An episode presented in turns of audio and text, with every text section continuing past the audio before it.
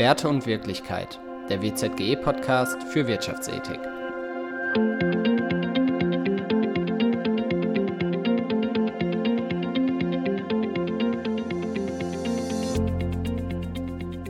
Hallo, liebe Hörerinnen und Hörer. Schön, dass Sie wieder mit dabei sind bei einer neuen Folge von Werte und Wirklichkeit, dem WZGE-Podcast für Wirtschaftsethik.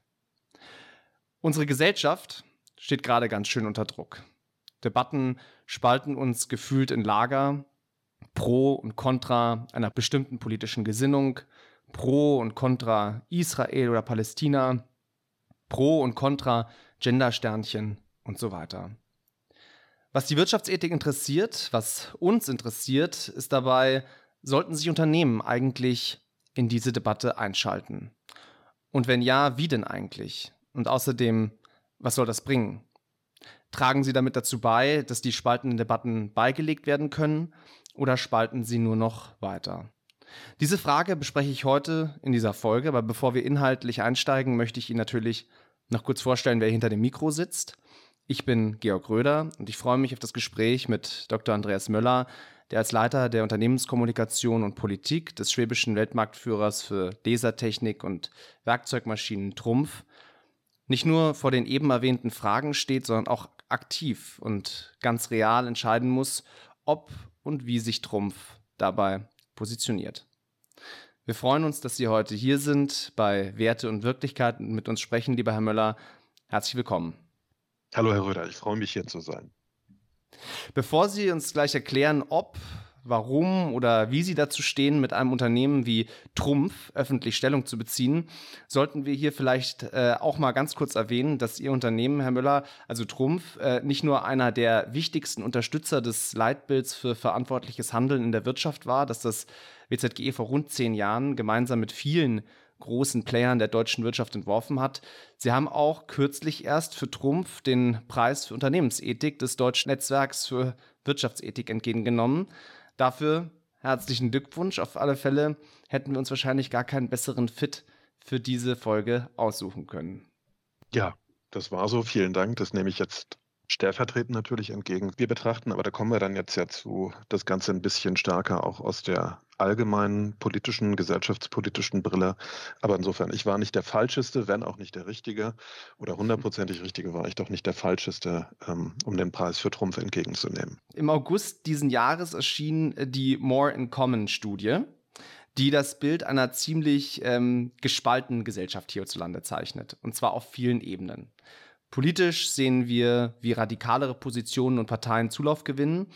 Und ähm, wir müssen uns nur die Umfragen für die kommendes Jahr anstehenden Landtagswahlen ansehen und ähm, sehen, dass diese Spaltung nicht zwingendermaßen weniger wird.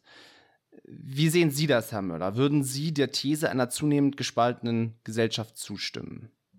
Es ist eine ganz diffizile Frage, um jetzt nicht ähm, was ich äh, versuche zu vermeiden, um nicht platt zu antworten. Ich sehe auf der einen Seite, dass es ähm, subjektiv den Eindruck gibt, dass sich, sagen wir mal, die großen gesellschaftlichen Kollektiven, Rituale, Sprechweisen, Verbindlichkeiten, mit denen wir in den 80er oder 90er Jahren sozialisiert worden sind, zunehmend auflösen und dass sich sozusagen heterogene Meinungsgruppen, Blasen und so weiter bilden. Ähm, die jeweils für ihre individuellen Ziele eintreten. Das ist sozusagen eine allgemeine Erfahrung einer Zerfaserung der Welt in Sprachräume, in Interessensphären, ähm, die häufig ein Stück weit unvermittelt nebeneinander stehen. Das sehe ich schon so. Auf der anderen Seite beruhigt mich immer so ein bisschen, was ich lese, dass ähm, es offensichtlich einen Zweig der Wissenschaft gibt, die eigentlich sagen, so groß ist die Spaltung der Gesellschaft äh, eigentlich gar nicht. Ich würde mich persönlich oder das, was ich beruflich erlebe, vielleicht ein bisschen in der Mitte ähm, einsortieren. Ich nehme schon wahr, nicht nur in den USA, sondern auch in Deutschland, dass sich ähm, gewisse Dinge eben zunehmend verhärten. Ob das Klima, Nachhaltigkeit, Wokeness, äh, jetzt das Thema ähm, Antisemitismus und vieles andere ist. Häufiger das Problem haben, dass wir mit Sprache äh, nicht gut zueinander kommen. Auf der anderen Seite würde ich mich selbst immer versuchen, in diese ganze, so Schrödingers Katze mäßig, in diese ganze Rechnung ein Stück weit mit einzubeziehen, um mich zu fragen, wie objektiv schaue ich eigentlich äh, auf das Land im Ganzen, wie sehr bin ich auch Teil natürlich meiner beruflichen Bubble, die sich den ganzen Tag mit Nachrichten und ähm, Erregungen und äh, Stürmen diesbezüglich in den Medien auch beschäftigt. Also ich sehe das schon, um es kurz zu machen, äh, mit einigem Respekt. Und ich denke, wir müssen das Thema auf jeden Fall im Auge behalten. Aber ganz schwarz sehe ich es eben auch noch nicht. Mhm, das ist interessant. Dennoch haben Sie gerade die medialen Stürme angesprochen, die generell zu einer Verhärtung in der Debatte führen. Ähm, mhm. Lassen Sie uns da nochmal anknüpfen. Als Unternehmensvertreter beunruhigt Sie das? Beziehungsweise welche Gefahren birgt diese Verhärtung für Unternehmen wie Trumpf? Das ist, äh, ich würde Trumpf und, und die Unternehmen insbesondere da gar nicht äh, sozusagen in einer besonderen Situation sehen. Ich glaube, insgesamt erstmal ist, ist die Schnelligkeit der medialen Reaktionen heutzutage, insbesondere auf Social, etwas, was, was alle umtreibt. Äh, ein Berufspolitiker, eine Berufspolitikerin, gerade auch im kommunalen Bereich, ähm, es ist sozusagen in den Verwaltungen, in den Universitäten überall fehlt uns häufig natürlich die Zeit, ähm, Dinge auch erstmal einen Tag stehen zu lassen. Ähm, es kocht sofort hoch und es gibt sehr, sehr schnell eine Entscheidungssituation, bist du dafür oder bist du dagegen.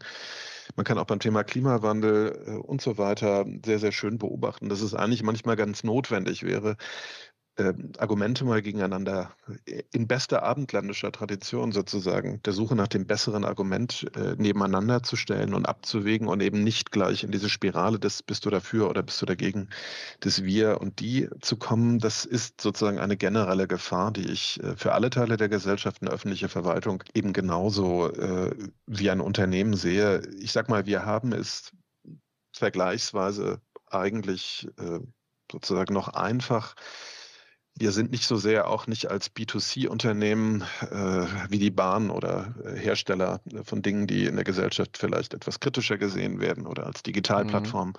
Stehen wir da nicht so ganz im Feuer, sondern wir sind in Anführungsstrichen ein mittelständisches, inhabergeführtes Unternehmen, für das ich arbeiten darf und stellen Produkte her, die, sagen wir mal, von der Polarisierung her äh, da vielleicht anders sind. Aber man kann feststellen, dass sozusagen auch in der internen Kommunikation die Menschen heute eben, was auch nicht schlecht ist, aber man muss sich darauf eben einstellen, vorgebildet in die Firma kommen, dass man zu diversen Themen eben gewissermaßen schon eine Meinung hat. Das ist Corona oder das Impfen genauso wie der Präsidentschaftswahlkampf in den USA oder eben die Frage, wie wir uns zum Thema Ukraine-Krieg verhalten.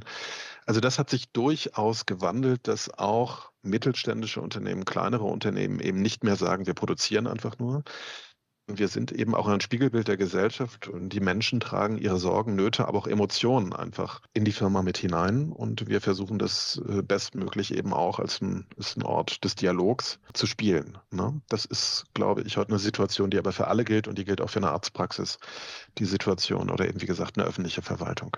Mhm. Als ähm, Spiegelbild der Gesellschaft, was Sie gerade angesprochen haben, sind Sie der Meinung, ja. Unternehmensvertreterinnen und Unternehmensvertreter sollten politisch Stellung beziehen? Ja, auf jeden Fall, aber das tun wir schon immer und das ist äh, auch ein großes Privileg meiner Arbeit hier für Trumpf, dass ich äh, für ein Unternehmen arbeiten darf, dass wir uns ähm, als ein Unternehmen verstehen, das im Rahmen seiner Möglichkeiten ähm, versucht, sich zu einem bestimmten Satz an Themen eben einzubringen. Und da gehören erstmal klassische Industriethemen äh, wie der Innovationsstandort, ähm, klassische Industriethemen, Steuerpolitik, Forschungspolitik und solche Dinge natürlich dazu. Aber darüber hinaus arbeite ich eben nicht nur für ein Unternehmen, sondern natürlich auch für ein inhabergeführtes Unternehmen und eine Unternehmerfamilie mit einer sehr ja, meinungsstarken und auch prominenten Unternehmenschefin, Frau Labinger-Kammüller, die ich ähm, vertreten darf an dieser Stelle oder beraten darf und die eben ähm, ja doch eine sehr dezidierte Meinung eben zu vielen Themen, die unsere Gesellschaft hat, ähm, auch artikuliert. Ähm, ich bin der Meinung, dass Unternehmen heute um das so ein bisschen schwülzig zu sagen, vielleicht in vielerlei gesellschaftlichen Bereichen noch so etwas wie die letzten großen kollektiven Orte äh, äh, geworden sind. Ähm, wir haben eine säkulare Gesellschaft, das heißt, die, die Kirchen haben an Bindekraft ähm, verloren. Die klassischen Milieus der 80er und 90er Jahre ähm, hinsichtlich äh, der Parteienbindung. Ja, wenn man sich also anguckt, wie viele Mitglieder die SPD hat, um die 400.000 und wie viel dann noch zu Zeiten äh, von Willy Brandt waren. Das waren dreimal so viel. auch dort hat sich sozusagen einfach eine Heterogenisierung ergeben. Ähm, man artikuliert sich heute auch in den Protestformen bei den NGOs äh, und so weiter in einer ganz anderen, vielschichtigeren Art und Weise. Ich beurteile das gar nicht im Sinne von gut oder böse, aber ich will damit nur sagen, große Unternehmen, gerade in den Regionen, in der Peripherie, wo ja viele mhm. Mittelständler auch sitzen, sind, ob sie es wollen oder nicht, in der Rolle, nicht nur Labore des Neuen zu sein, wie arbeiten wir zusammen, Homeoffice, äh, Geschlechterbeziehungen, weiß der Teufel, sondern eben auch, sie sind auch Auffangbecken und wenn sie es gut machen, äh, so etwas wie Heimat, gerade in Krisenzeiten. Und ich glaube, dass deshalb äh, es völlig naiv wäre zu sagen, dass die Unternehmen eben einfach nur Orte sind, wo man arbeiten geht, sondern wenn viele tausend Menschen aufeinander kommen, dann bringen sie natürlich auch ihre Gefühle, die sie sonst haben und ihre mediale Vorbildung mit. Und Insofern, das ist der eine Grund, warum sich Unternehmen einbringen wollen, nämlich weil sie es wollen oder nicht, weil sie gesellschaftlich einfach relevant sind, auch weil andere Kräfte mhm. an Relevanz verloren haben. Aber zum Zweiten sollten sie sich natürlich auch wohldosiert in Debatten einbringen, ohne sich dabei zu überheben und alles zu kommentieren und mhm. sich gewissermaßen zum Dauerkommentator des politischen Tagesgeschehens aufzuschwingen. Sie sollten sich einbringen, weil es auch um ihre Existenz geht. Und ich finde, wenn es eine Wirtschaftspolitik gibt äh, in Berlin, die so ist, wie sie ist und sich Unternehmen bemüßigt fühlen zu sagen, das ist nicht in unserem Sinne oder ihr überseht da etwas, dann finde ich, ist es gar nicht vornehm, sich zurückzuhalten. Im Gegenteil, ich halte es für falsch. Ähm, ich glaube, dass Unternehmen genau wie NGOs und verschiedene gesellschaftliche Gruppen es tun, ihre Argumente sehr selbstbewusst, fair im Stil, fair im Ton, aber sehr selbstbewusst einbringen sollten in den politischen Meinungsbildungsprozess. Daran kann ich also nichts Ehrenruhigeres erkennen. Im Gegenteil, das ist sogar ihre Aufgabe. Mhm. Und Ihre Vorstandsvorsitzende, Sie sprachen es gerade an, Frau Labinger-Kammüller, ist ja ein sehr gutes Beispiel dafür, wie man Unternehmenswerte, die eigenen Werte vielleicht auch, aber eben auch Unternehmenswerte nach außen hin kommuniziert. Ähm, Sie hat, habe ich äh, gelesen, gegenüber Mitarbeiterinnen und Mitarbeitern bei Trumpf gesagt, überlegt euch gut, wo ihr euer Kreuz macht. Und sich dabei, bei dieser Aussage, ganz klar gegen die AfD positioniert, die politische Partei AfD positioniert. Wenn ich aber weiß, dass in Umfragen über 20 Prozent der Menschen in Deutschland, Stand heute, jetzt die Partei AfD wählen würden, wenn nächsten Sonntag Bundestagswahl wäre, und ich als Unternehmerin davon auszugehen habe, dass meine Belegschaft diese Quote so oder so ähnlich abbildet. Wie gefährlich kann so eine Stellungnahme dann gegen eine Partei für auch den Zusammenhalt in meiner Belegschaft sein? Ich glaube, das ist, äh, bietet sich an, dieses Thema. Ich ähm, kann mich an das Interview sehr gut natürlich erinnern, an die Autorisierung das ein bisschen differenzierter nochmal anzugehen. Sie hat, sie wurde gefragt, wie man damit umgeht, so wie andere Vorstandsvorsitzende das auch tun. Und sie hat gesagt, aus einer individuellen Position heraus einfach die Empfehlung gibt, dass sie so als Mensch gewissermaßen und als Bürgerin dieses Landes und als Unternehmerin entscheiden würde. Ähm, ich stelle das jetzt kausal nicht nebeneinander, aber meine Chefin sagt auch sehr viel Kritisches über die Wirtschaftspolitik der Grünen oder sie sagt sehr viel Kritisches über die Verteilungspolitik der Partei Die Linke. Und so hat sie es an dieser Stelle auch gemacht. Sie warnt seit Jahren davor, vor jeder Form von Rassismus oder vor jeder Form von populärer Zuspitzung auch der Themen, wie die AfD es tut. Aber es ist und bleibt, und ich glaube, das ist die besondere Mischung, die bei Trump sehr gut ankommt und darüber hinaus, es bleibt letztlich eine individuelle Äußerung, genau wie sie jetzt nach dem 7. Oktober in der jüdischen Allgemeinen einen Kommentar geschrieben hat, äh, nach dem Terroranschlag der Hamas in Israel einen Kommentar geschrieben hat über latente Formen des Antisemitismus auch in der deutschen Gesellschaft. Ähm, entweder ich weiß es noch nicht oder mein Gefühl trügt mich nicht gänzlich, äh, dass die Menschen schon unterscheiden können, wer spricht hier. Sie sagt es nicht gewissermaßen im Sinne einer Firmendoktrin, sondern es ist eine Empfehlung und es ist ein kluger Rat gewissermaßen. Und um Ihre Frage zu beantworten, ähm, rein statistisch, wir haben einen großen Standort in Sachsen, stellt sich der Fall genauso dar, wie Sie ihn geschildert haben. Wir haben bislang bei Trumpf aber immer einen guten Ton gefunden, dass wir die Dinge miteinander einordnen. Und sie sagt eben auch, dass sie die Frustration vieler Menschen verstehen kann über das, über das, ähm, über politische Entscheidungen vielleicht vom Gebäudeenergiegesetz angefangen, über andere Dinge. Ähm, dass sie zu solchen Wahlentscheidungen führen. Und sie warnt und sie empfiehlt, trotzdem nicht diesen Schluss zu ziehen. Und ich glaube, Ähm, das ist genau die Mischung eigentlich, die es braucht. Äh, wenn Unternehmensführer versuchen und Unternehmensführerinnen sozusagen ähm, ihre persönliche Meinung ähm, gewissermaßen als eine Lehre, ähm, als eine Doktrin auch der Belegschaft überzuhelfen, das ist, das kann nicht erfolgreich sein, weil es natürlich einen Widerstand geben wird. Man weiß, wo man ist, wenn man bei Trumpf ist. Und ähm, in der Regel gutieren die Leute das eigentlich sehr, sehr wohl und empfinden das nicht als etwas, wo man sagt, dann kann ich nicht mehr für Trumpf arbeiten. Es ist mir zumindest noch nicht zu Ohren gekommen und die Zahlen geben es auch nicht wieder, auch nicht in Sachsen, obwohl, das möchte ich, ich bin selber aus Ostdeutschland, ähm, komme aus Mecklenburg und das möchte ich nochmal klar sagen. Ich denke, dass die letzten Landtagswahlen in Bayern und in Hessen eigentlich sehr, sehr gut vor Augen geführt haben, dass wir hier und auch in Teilen von Baden-Württemberg ähm, natürlich über ein gesamtgesellschaftliches Phänomen auch im Ausland, in Osteuropa und so weiter reden. Also es würde, ähm, es sei hier nochmal gesagt, zu Protokoll gegeben, es würde natürlich deutlich zu kurz springen. Ist das der Schlüssel für eine erfolgreiche Stellungnahme? Auf der einen Seite mhm Empathie zeigen, Verständnis gegenüber den Leuten zeigen und dennoch im Zuge dessen die Empfehlung, den Rat aussprechen, aber sozusagen konnotiert mit einer eigenen persönlichen Überzeugung? Ich kann das gar nicht schöner formulieren. Ich glaube, das ist perfekt zusammengefasst. Ja, ich glaube, das ist es.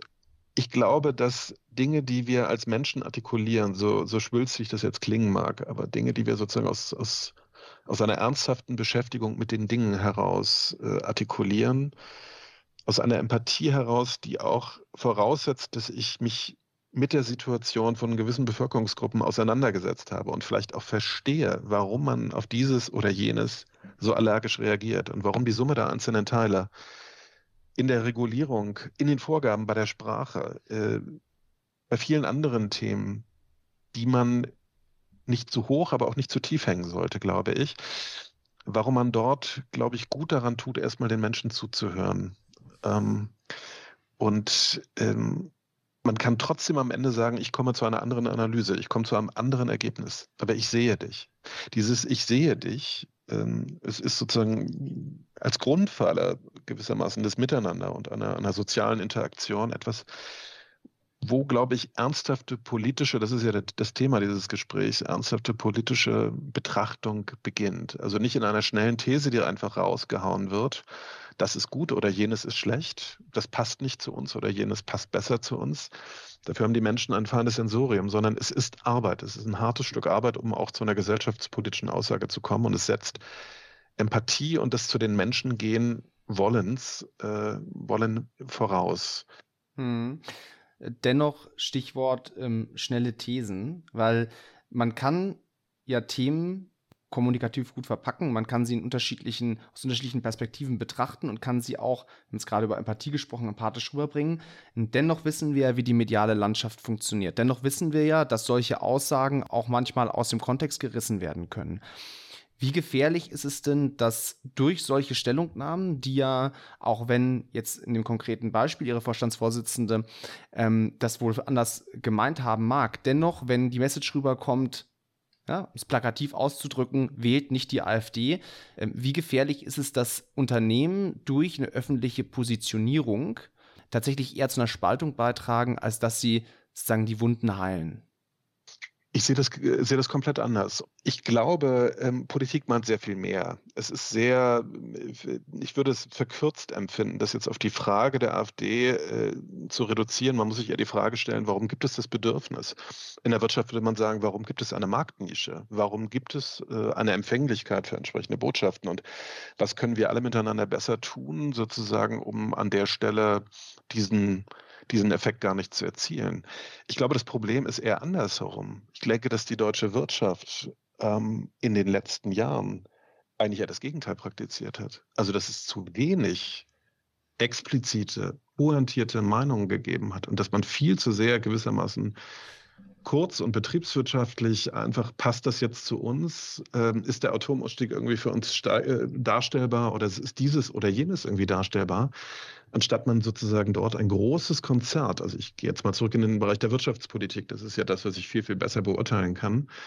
Ähm, also, dass da eine besonders mutige Haltung ähm, äh, wahrnehmbar gewesen wäre, auch jenseits der Verbände. Ich glaube, das ist doch eher das Problem, dass wir es zugelassen haben, dass veritable Interessen von einem ganz wichtigen Teil dieser Gesellschaft ähm, entweder gewissermaßen auf einem diskreteren Wege oder durch die Blume oder so weich gespült, dass man sagt, naja, es ist irgendwie okay. Also, dass die Wirtschaft in den letzten Jahren mit allen Entscheidungen, die getroffen wurden im Bereich der Regulatorik, im Bereich der Finanzpolitik, im Bereich der Energiepolitik und Klimapolitik, im Bereich äh, des Verbrenners, im Bereich der Rohstoffpolitik und so weiter und so fort, jetzt irgendwie zu pointiert und damit das Signal der Spaltung in Kauf nimmt, aufgetreten das sehe ich fundamental anders. Und es gibt ja ähm, vor allem natürlich im Bereich der Wirtschaft, der Sozio Sozial-, der Arbeitsmarktpolitik äh, natürlich permanent von Firmen Äußerungen, weil sie sich eben einfach um den Standort Sorgen machen oder sagen, dieses oder jenes müsste besser sein. Ne?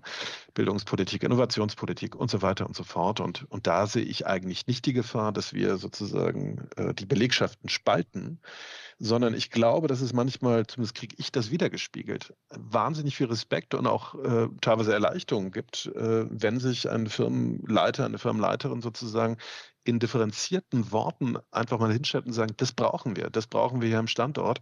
Aber zum Beispiel auch nach dem russischen Überfall auf die Ukraine hat meine Chefin sehr, sehr deutlich Position bezogen. Und zwar gar nicht, dass sie sozusagen die letzte Weisheit schon nach wenigen Tagen hatte, sondern einfach im Sinne von, nochmal, wir sehen euch, wir haben viele ukrainischstämmige Mitarbeiter in den USA zum Beispiel, aber auch in Polen.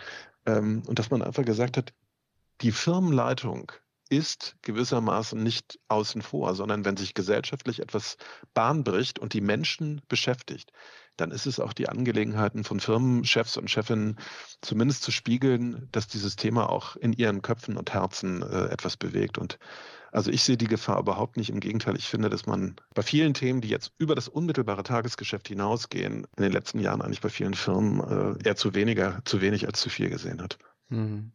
Welche Reaktionen und Rückmeldungen bekommen Sie denn, wenn Sie sich so klar positionieren? Das ist, äh, wir sind ja nicht naiv, hoffe ich, wenn das nur im Rahmen des, äh, der gaußschen Verteilungskurve, wie man eben naiv ist und auch in seine eigenen Botschaften glauben will. Aber ich würde sagen, wir kriegen herausragendes Feedback. Ich glaube, dass meine Chefin zu den wirklich prägnanten Stimmen in der deutschen Industrie zählt äh, und dass wir eine Wahrnehmung maßgeblich auch durch sie haben, öffentlich, im medialen, im politischen Raum, der überhaupt nicht proportional oder die überhaupt nicht proportional zu unserer Unternehmensgröße ist. Ähm, und ich glaube, wenn, wenn die Absendermarke geklärt ist und man dann trotzdem humorvoll, stark, konstruktiv aber im Ton ist, ähm, dann kann man damit besser umgehen als mit so einem Wischiwaschi und ähm, einem Herumlavieren gewissermaßen. Nö. Also ich habe, ich mache den Job jetzt auch seit neun Jahren und es gibt in der ganz, ganz überwiegenden Zahl sehr, sehr positives Feedback, sowohl von außen als auch von innen. Mhm.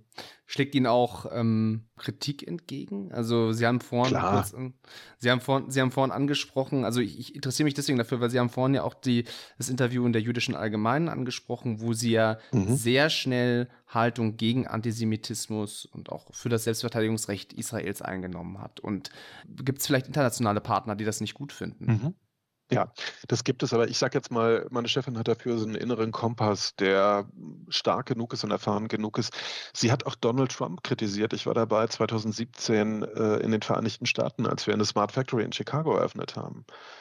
Dazu muss man wissen, dass 80 Prozent der Anwesenden sicherlich Anhänger der Republikanischen Partei waren. Also der klassische Maschinenbaukunde im Mittleren Westen. Sie hat es trotzdem getan. Sie hat die Äußerungen in Frage gestellt und sie hat dafür plädiert, dass wir dem Freihandel der das höchste Gut ist und der quasi westlich ist, ähm, nicht nur eine Chance geben müssen, sondern dass er uns zusammenhält. Ähm, sie tut es mit dem Thema China, ähm, obwohl jeder weiß, wie wichtig China auch für Trumpf ist. Ich komme nochmal zurück an meinen Ausgangspunkt. Ich glaube, die Menschen haben einen sehr feinen Instinkt dafür, wer spricht gerade. Ist es ein CEO, der gerade draufspringt, weil man sagt, du musst dich irgendwie gesellschaftspolitisch äußern, aber man nicht wirklich einen Markenkern, ein Markenprofil hat, der über viele Jahre gewachsen ist und der sich auch in vielen kleinen, stillen Aktionen ähm, hinsichtlich der Unterstützung kultureller Projekte und so weiter, für die Trumpf eben auch steht und in der Region bekannt ist, ohne dass wir dazu Pressearbeit machen, bekannt ist. Ich glaube, man kann die Menschen unterscheiden das sehr, sehr wohl und die Frage ist auch tatsächlich, nimmt man den, den Degen oder das Florett, wenn man etwas sagt? Und ich glaube, ein Beitrag in der jüdischen Allgemeinen zu einer, zu der Anteilnahme irgendwie und der Kritik an, an latentem Antisemitismus zu bringen, den wir seit Jahren beobachten. Ähm, und zwar gar nicht aus den Milieus, die jetzt sozusagen im Vordergrund stehen, sondern eben aus Teilen der deutschen Gesellschaft, intellektuellen Künstler und so weiter und so fort. Damit hat sie nicht nur inhaltlich total richtig gelegen, wie die Feuilletons in den nachfolgenden Wochen gezeigt haben. Und unsere Kunden haben sowohl beim Thema China als auch beim Thema USA, ich äh, habe das angesprochen, glaube ich, auch sehr genau zugehört, was sie eigentlich kritisiert. Sie kritisiert nie den Menschen, in Anführungsstrichen. Sie geht nie auf die, auf die Wähler sozusagen drauf oder auf das Land oder die chinesische Bevölkerung, sondern sie kritisiert an dieser Stelle, und das macht, den, der macht der Ton die Musik, sie kritisiert sozusagen Verfahrensweisen, Umgangsformen miteinander und auch eine, eine Rhetorik. Ich glaube, äh, um es abzuschließen, wenn man sich so einem, einem politischen Thema auch nähert und zu sagen, ich verspüre ein Unbehagen angesichts dieser Sprache oder ich verspüre ein Unbehagen angesichts dieses, dieses quälenden Schweigens und dieses lauten Schweigens, das wir dort haben, wäre es nicht wichtig, dass wir uns diesen und jenen Grundsatz zu eigen machen. Dann ist das etwas anderes als eine schnelle Headline, die ein CEO, vielleicht auch getrieben von seinen Kommunikationsleuten, rauswirkt, sondern sie hat dort einen authentischen Kern. Und, ähm, und sie verfranst sich auch nicht, weil sie sich eben nicht zu allen möglichen Themen äußert, sondern wie gesagt zu einem klaren, klar umrissenen Set von Themen. Mhm. Den Punkt finde ich interessant, da würde ich gerne nochmal genauer darauf eingehen. Sie haben jetzt von einem Set von Themen gesprochen den ja. ähm, jetzt in Ihrem konkreten Fall ähm, Ihre Vorstandsvorsitzende aus einem authentisch, ich finde das einen sehr schönen Ausdruck, den Sie gewählt haben, authentisch moralischen Kern heraus ähm, äh, dann bearbeitet oder sich dazu äußert. Dieser Kern hat sich über viele Jahre herausgebildet, äh, aufgrund einer Firma, die sich schon für, seit vielen, vielen Jahrzehnten für klare Werte einsetzt. Ähm, aber nochmal, wenn Sie jetzt von einem Set von Themen sprechen, woran macht denn Trumpf fest, wann es sich zu einem Thema positioniert? Also gibt, haben Sie da bestimmte mhm. Kriterien? Das, man, man entwickelt sozusagen ein Gefühl für die eigene Stimme natürlich im Laufe der Jahre. Wir haben keine Excel-Tabelle, die wir abarbeiten, aber ähm, es ist zum einen so, dass meine Chefin sich überhaupt nicht an den sozialen Medien beteiligt, was ich für einen Segen halte, weil die authentische Wirkung im Hinblick auf einen solchen Markenkern, wie ich ihn angesprochen habe, ich für absolut begrenzt halte. Also bei Twitter war das schon der Fall, aber auch bei LinkedIn sehe ich das nicht gegeben. Das heißt, sie ist schon mal völlig inert und ähm, nicht in der Gefahr sozusagen, wie andere DAX-Vorstände das in der Vergangenheit getan haben, einfach mal einen Tweet über Kopftuchmädel oder dieses und jenes ähm, sozusagen aus der Tagespolitik herausgegriffener Bild äh, in die Welt zu setzen. Das heißt, wenn man den langen Weg, also ein gedrucktes Printinterview oder so etwas wählt, dann geht es einem prinzipiell schon mal darum, dass man Dinge einordnet, dass man eine Verlangsamung in die Sprache und die Argumente bringen möchte. Das ist sozusagen auf der formalen Ebene, glaube ich, schon mal eine gute, ein gutes Beet, in dem Gedanken gedeihen können. Das heißt nicht, dass man nicht dort auch scharf ist, aber in die sozialen Medien zu gehen, einen Post rauszuhauen erfordert eben auch, wenn man es konsequent macht, ihn dann zu beantworten, wenn es Gegenfragen und so weiter gibt. Das heißt, man ist schnell in einer Spirale dessen drin, was, glaube ich, nicht die Aufgabe einer Vorstandsvorsitzenden ist, die sich um viele, viele Dinge zu kümmern hat, aber die eben auch ähm, die Möglichkeit hat, weil sie den Platz bekommt, in großen Tageszeitungen Dinge mit einer gewissen Abgewogenheit, Ruhe und Tiefenschärfe zu artikulieren. Und zu der Frage, zu welchen Themen wir uns äußern, ich glaube, es ist so ein, so ein Push and Pull. Manche Dinge sind über die Jahre an einen herangetragen worden aus dem Interesse der Öffentlichkeit heraus und manche hat man selber gesetzt. Um ganz konkret zu werden, wir haben uns natürlich äußern wir uns zu allen Fragen, die von unserer Unternehmensform kommt, irgendwie mit der Existenz von Familienunternehmen, inhabergeführten mittelständischen Familienunternehmen in Deutschland zu tun haben. Dass wir alles damit gehende, einhergehende natürlich auch Anfragen bekommen, sozusagen, die sich um die gegenwärtige Wirtschaftspolitik drehen, das ist ganz klar. Uns ist Innovation wichtig, uns sind Bildungsthemen sehr, sehr wichtig. Worauf ich hinaus will, ist, die Medien wissen, wann sie bei uns anrufen. Und das ist eine lange Arbeit. Und ich kann nur die Empfehlung geben, dass wir damit ganz gut fahren. Dass man nicht heute auf dieses und morgen auf jenes Thema draufspringt, sondern dass man sich sozusagen in einem Kern von sechs, sieben, acht Themen einfach treu bleibt und dort auch erkennbar ist in seiner Position. Mhm. Ich versuche nochmal zu rekapitulieren. Also das heißt, ähm, die Punkte, die ich jetzt mitnehme, sind zum einen ein, ein, differenzierter Blick auf die Themen, zu denen man sich äußert, dass man sich eben über einen längeren Zeitraum auch einen eigenen Markenkern erarbeitet und dann, und das fand ich einen ganz spannenden Punkt, auch die Art und Weise beziehungsweise das Medium, über welches ich mich äußere. Wir wissen, mhm. Social mhm. Media trägt ähm, substanziell zur gesellschaftlichen Spaltung bei. Das heißt, Unternehmerinnen und Unternehmer können quasi auf diesen Zug mit aufspringen. Sie können aber, wie das jetzt bei Ihnen der Fall ist, auch die differenziertere, vielleicht auch die ein bisschen entschleunigte Variante des äh, Zeitungsinterviews oder der Ja, das ist, äh, das ist immer eine Frage, wen man erreichen will. Wenn Sie von Ihrem HR-Chef den Auftrag kriegen, steiger mal das Employer-Branding, dann ist das vielleicht ganz cool. Wir reden ja hier über ein anderes Thema. Wir reden hier über das sehr, sehr ernste Thema, wie positioniere ich mich auch nachhaltig für gesellschaftspolitische Themen, gegen Spaltung, für Zusammenhalt, für den Wirtschaftsstandort. Ja, natürlich äußert sich meine Chefin jetzt, auch weil sie Protestantin ist und die Arbeit als etwas ganz Essentielles in unserem Dasein irgendwie ansieht, äh, warum sie gegen die Vier-Tage-Woche bei vollem Lohnausgleich ist und warum wir das für absoluten Wahnsinn halten im Hinblick auf die, die wettbewerbliche Situation, wie sie sich nicht nur in China momentan darstellt, in den Vereinigten Staaten, sondern in Europa, in der Slowakei, vor allem in Polen und anderen Ländern, aber auch in der Schweiz, was die Arbeitsproduktivität anbelangt. Man muss immer überlegen, wie man erreichen will. Wenn ich, äh, ich habe das mir bei einem, das erfolgreichste Interview in Anführungsstrichen, was wir in diesem Jahr geführt haben, war mit der Frankfurter Allgemeinen Zeitung ein großes Interview, das den Titel sinngemäß trug, äh, Work-Life-Balance finde ich fürchterlich. Und es war ein Einseiter mit einem tollen Foto. Und da ging es natürlich genau um diese Frage, nicht, dass sie gegen Freizeit ist, sondern dass sie das spießig findet und gewissermaßen als eine völlige Verzerrung des Bildes von Arbeit, äh, wenn wir sozusagen in modernen äh, Dienstleistungsberufen und so weiter und so fort, aber auch in der Produktion eben das gegeneinander stellen. So und ähm, es kam irre gut an in den Peer Groups, die sonst den, die FAZ lesen. Ähm, aber natürlich bei Instagram, wo man diese eine, äh, diese eine Headline hat und wo dann irgendwie ein Bild, ein sehr strenges Bild von ihr genommen wurde, und darunter stand dann irgendwie Work-Life-Balance finde ich fürchterlich oder so. Und dann schreiben natürlich die Leute, wer ist denn diese Frau? Ja, irgendwie hat sie keinen Spaß am Leben oder will sie die Leute ausbeuten oder so etwas. Und das ist natürlich, das hängt mit dem Medium zusammen. Deswegen, ich wiederhole mich, ich bin dafür ganz klar, Noscete ipsum, sich klar zu machen, wer man selbst ist und wo man hin will und wen man erreichen will.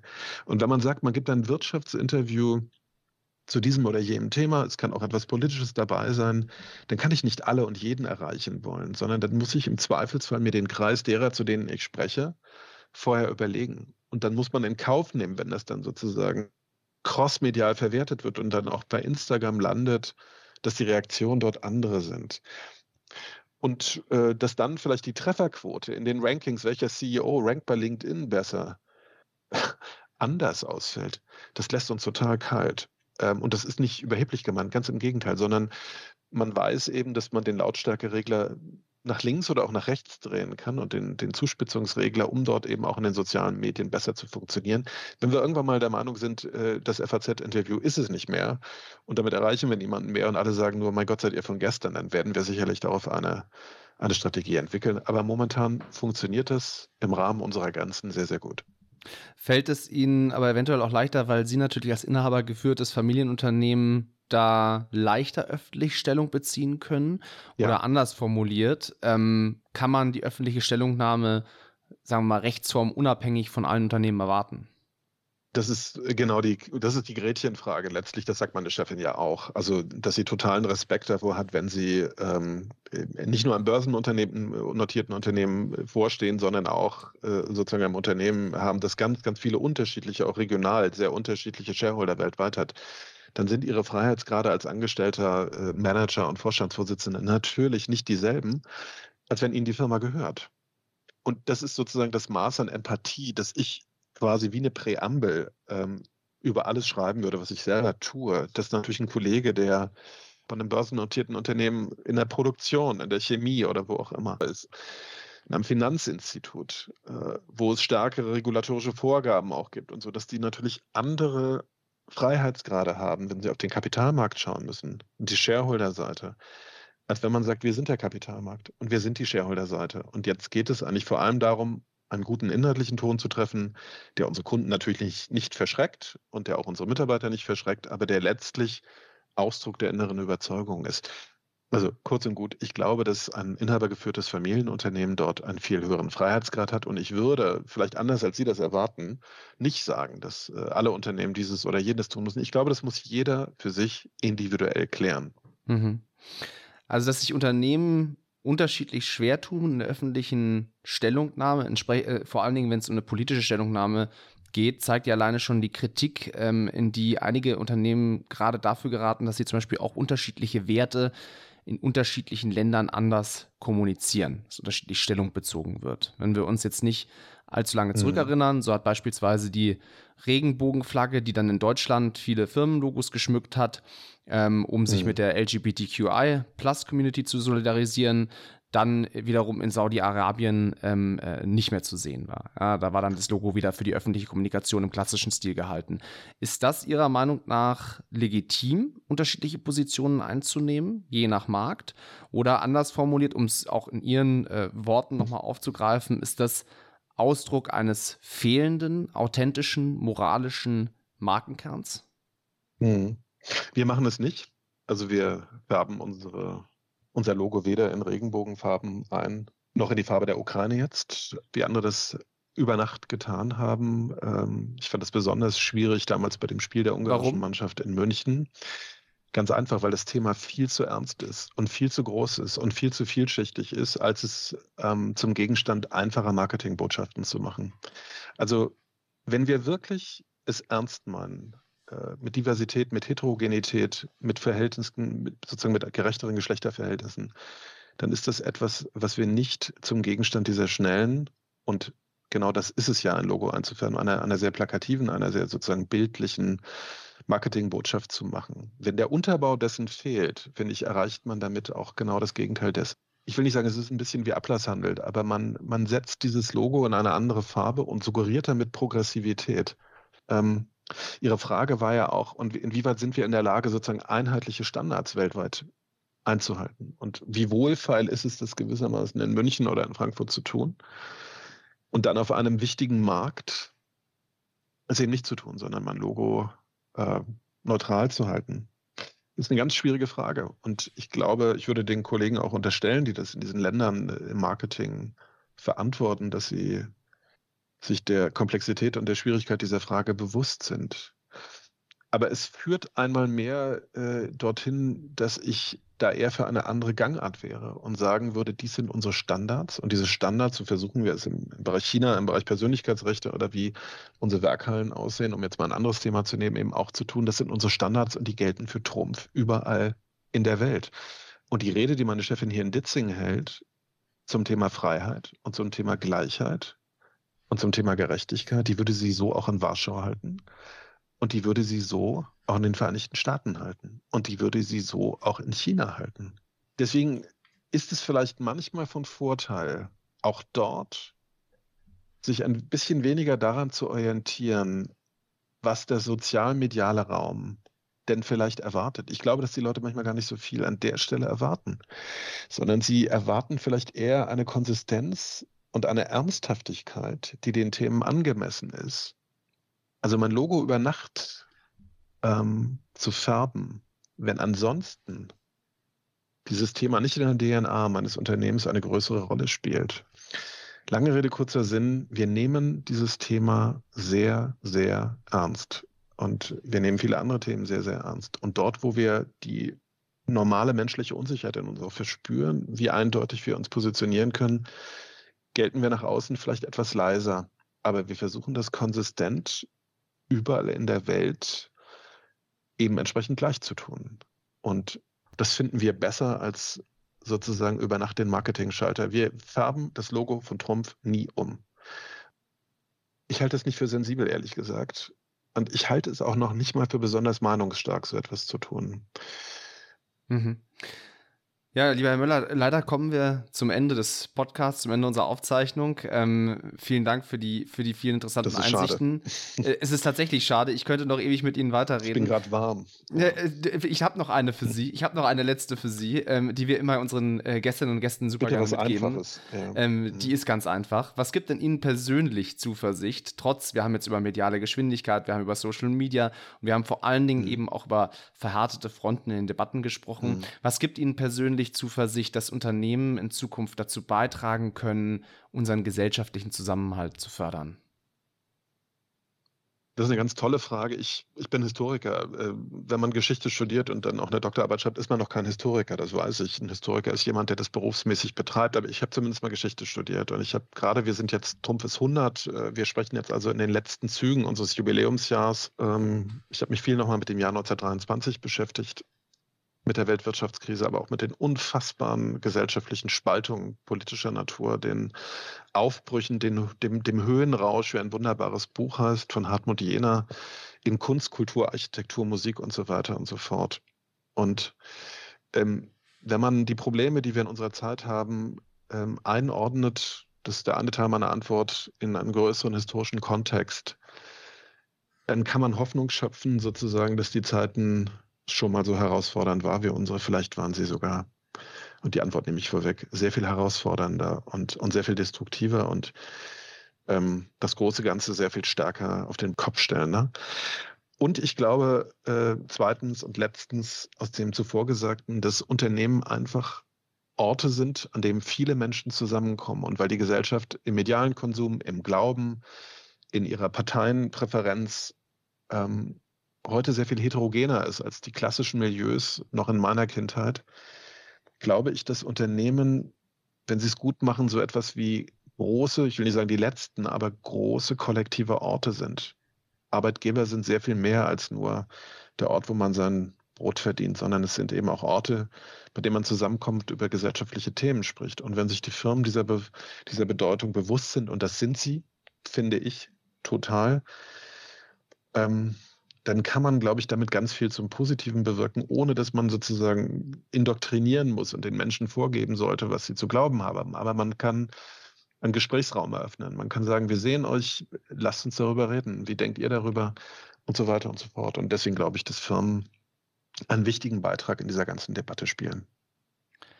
Und das ist ein Ausblick, der uns in einer komplizierten Lage dennoch hoffnungsfroh in die Zukunft blicken lässt. Ähm, damit sind wir leider auch schon, wie gesagt, am Ende dieser Folge. Mir bleibt nur noch, mich zuvor das ganz herzlich bei Ihnen zu bedanken, lieber Herr Möller. Danke, dass Sie hier waren. Danke, dass Sie mich und unsere Hörerinnen und Hörer haben teilhaben lassen, wie Unternehmen mit den spaltenden Debatten unserer Zeit umgehen können.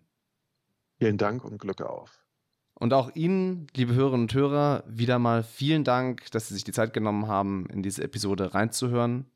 Wenn es Ihnen gefallen hat, was ich hoffe, folgen Sie uns doch auf dem von Ihnen genutzten Podcast-Kanal. Somit verpassen Sie keine unserer kommenden Episoden und bewerten Sie uns auch ruhig mit den hoffentlich entsprechenden fünf Sternen oder lassen Sie uns Anregungen, Kritik, Lob oder Ideen für künftige Themen oder dergleichen zukommen. Schreiben Sie dafür einfach wie immer an podcast.wcge.org. Sie hören uns wie immer auf allen gängigen Podcast-Kanälen. Ich freue mich, wenn Sie bei der nächsten Folge wieder mit dabei sind. Bis dahin, bleiben Sie gesund und guter Dinge.